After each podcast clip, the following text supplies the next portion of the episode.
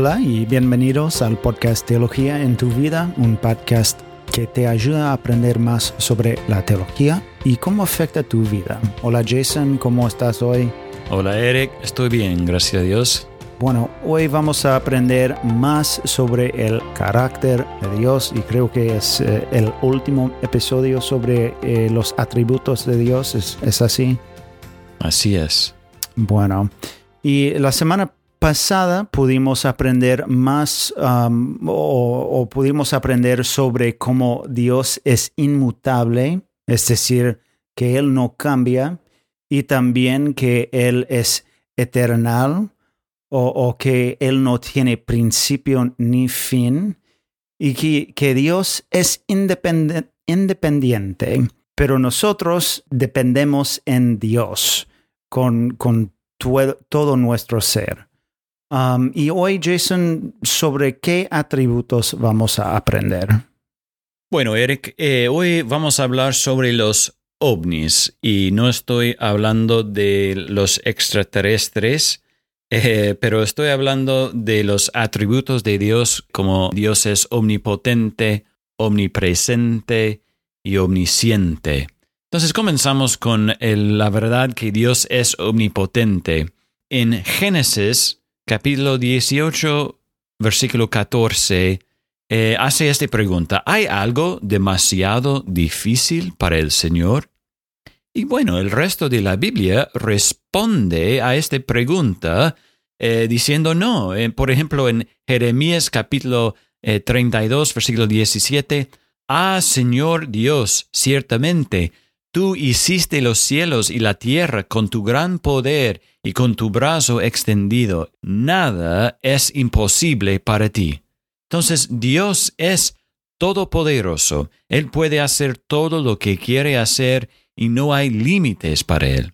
Cuando hablamos de la omnipotencia de Dios, estamos hablando de su soberanía. Él es el Señor supremo que gobierna sobre todo.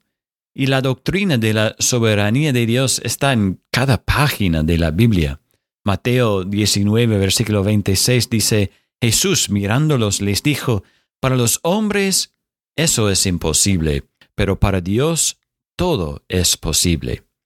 Él tiene un poder que es infinito. A veces personas se preguntan, ¿hay algo que Dios no pueda hacer? Y la respuesta es, por supuesto, Él no puede hacer nada que niegue su propio carácter. Él no puede mentir, según Tito capítulo 1. Él no puede ser tentado por el mal, según Santiago capítulo 1.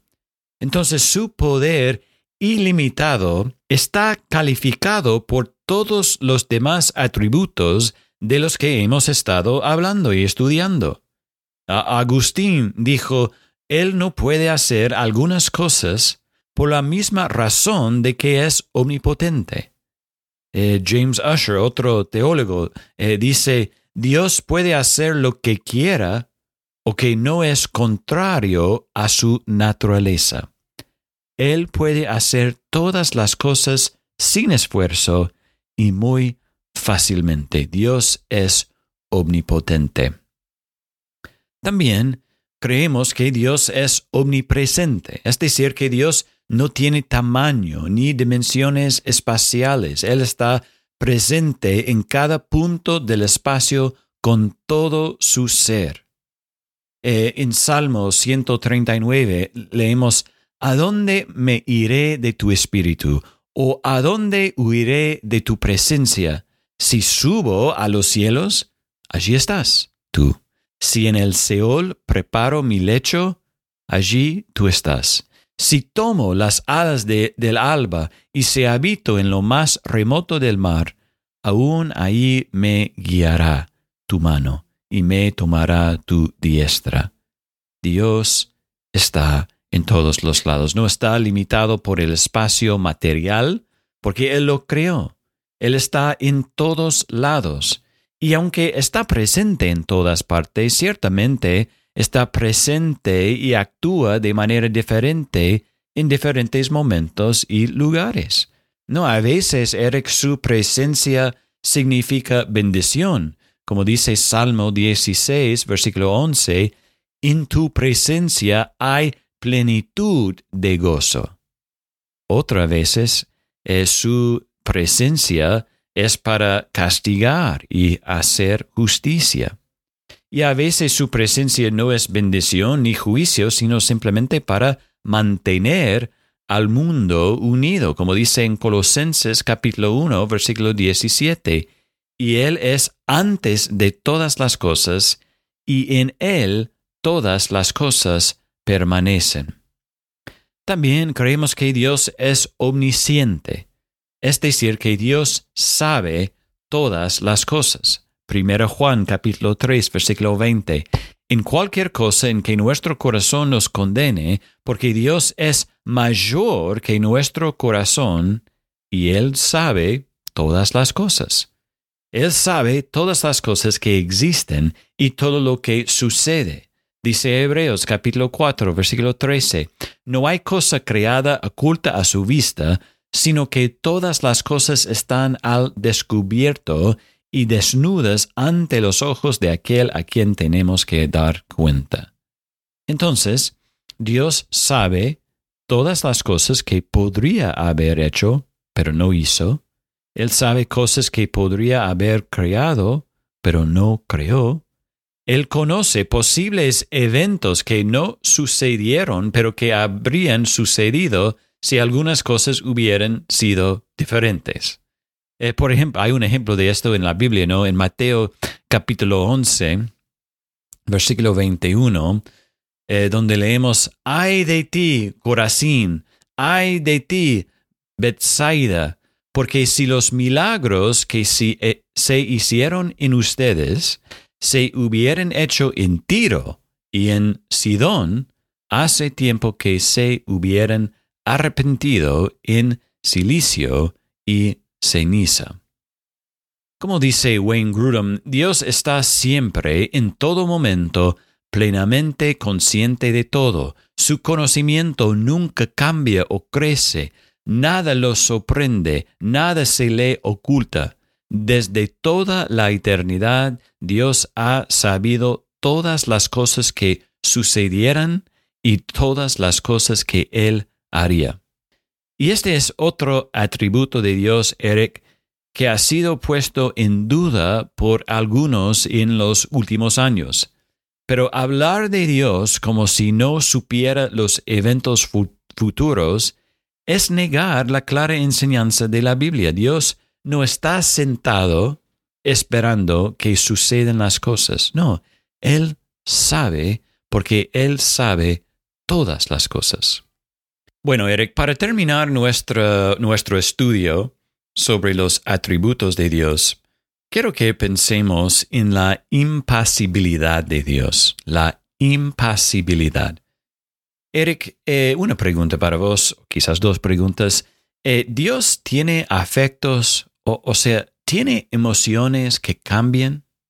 Y eh, tiene afectos y tiene emociones, sí, claro. Bueno, y, bueno, puede parecer una pregunta con una respuesta obvia porque leemos en la Biblia que Dios ama y odia, tiene alegría y tristeza, ira y compasión.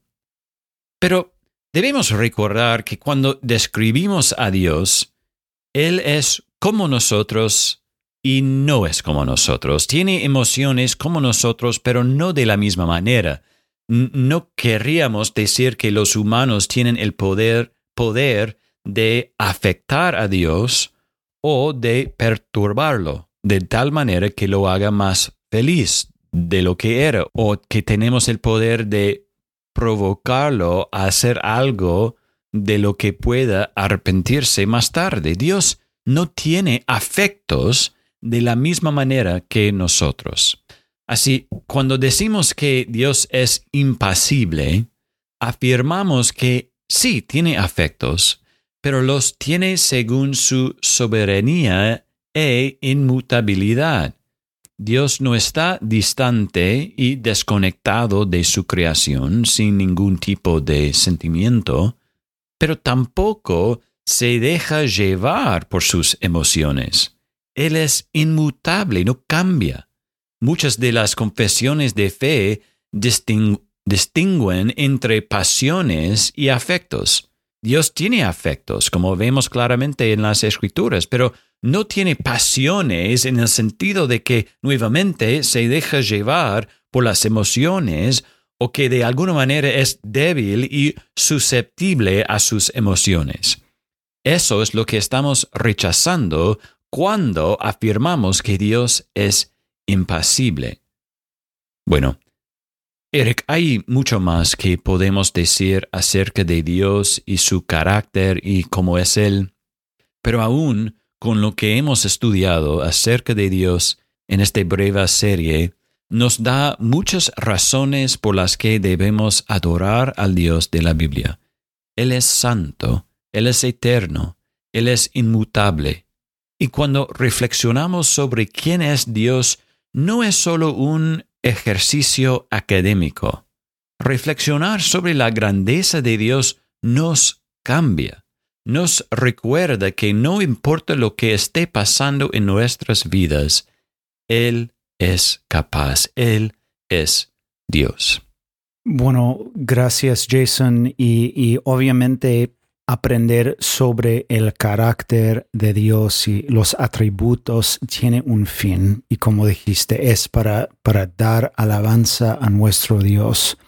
Y, quiero concluir con las palabras de Salmo capítulo 34 y dice, bendeciré al Señor en todo tiempo, continuamente estará su alabanza en mi boca. En el Señor se gloriará mi alma. Lo oirán los humildes y se regocijarán, engrandezcan al Señor conmigo y exaltemos a uno su nombre. Amén. Amén. Amén. Bueno. Bueno, muchas gracias a todos por escuchar este episodio y nos vemos la semana que viene con otro episodio de Teología en tu vida.